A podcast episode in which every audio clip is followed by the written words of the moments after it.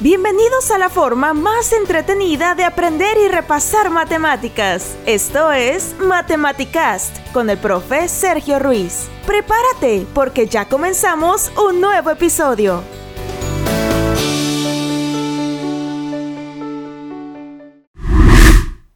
Hola de nuevo, bienvenidos a este episodio. Hoy conversaremos acerca de las identidades trigonométricas.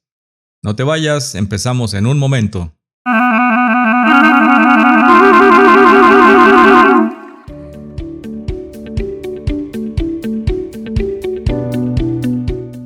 Vamos entonces a platicar de identidades trigonométricas.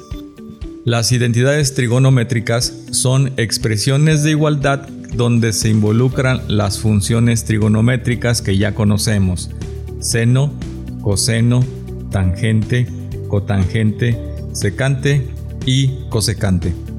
También nos ayudan a expresar una función de distintas formas mediante la simplificación de expresiones que tienen incluidas a estas funciones. Existen tres tipos de identidades trigonométricas. El primer tipo de ellas son las identidades recíprocas. Tenemos también identidades cociente y las últimas se llaman identidades pitagóricas.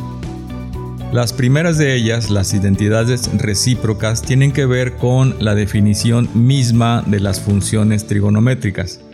Por ejemplo, conocemos que el seno, el coseno y la tangente tienen unas funciones inversas. Para la tangente, la función inversa es la cotangente.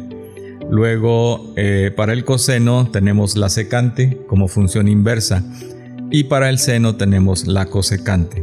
Entonces, podemos a partir de ello definir las identidades recíprocas.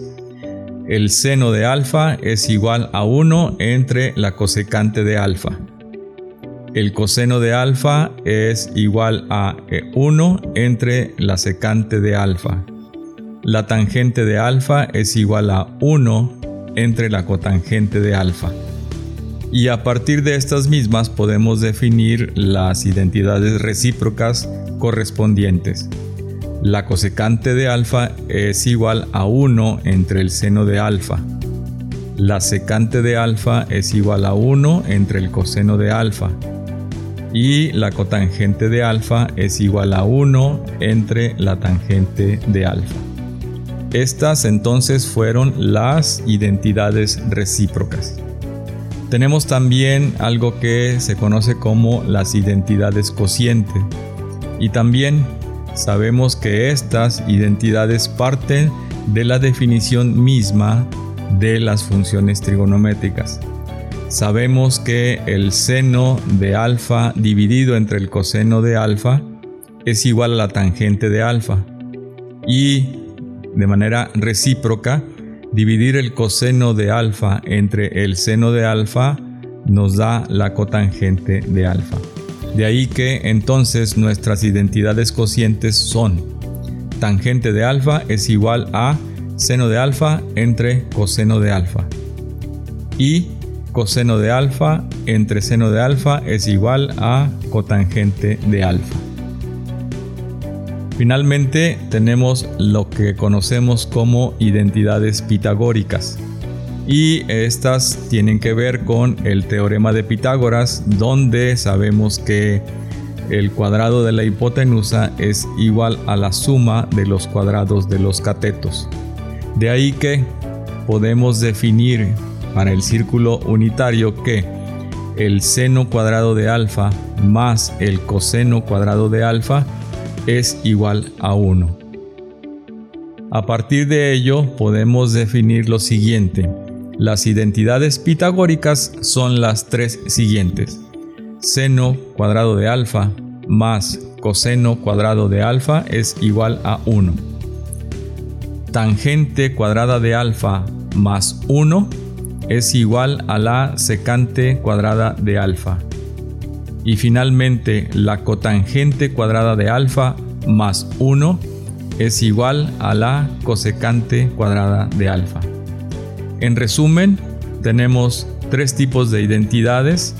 tenemos eh, ocho identidades trigonométricas y a partir de ellas podemos hacer demostraciones o resolver ecuaciones trigonométricas.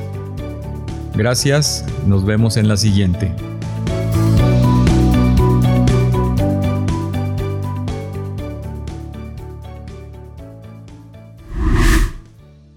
Encuentra al profe Sergio en todas sus redes sociales como Sergio Ruiz y en www.sergioruiz.com.mx.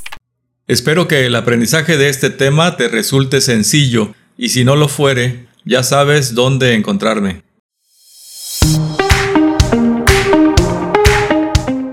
¿Ves? Las matemáticas no son tan difíciles. Sigue aprendiendo, suscríbete y no te pierdas el siguiente episodio.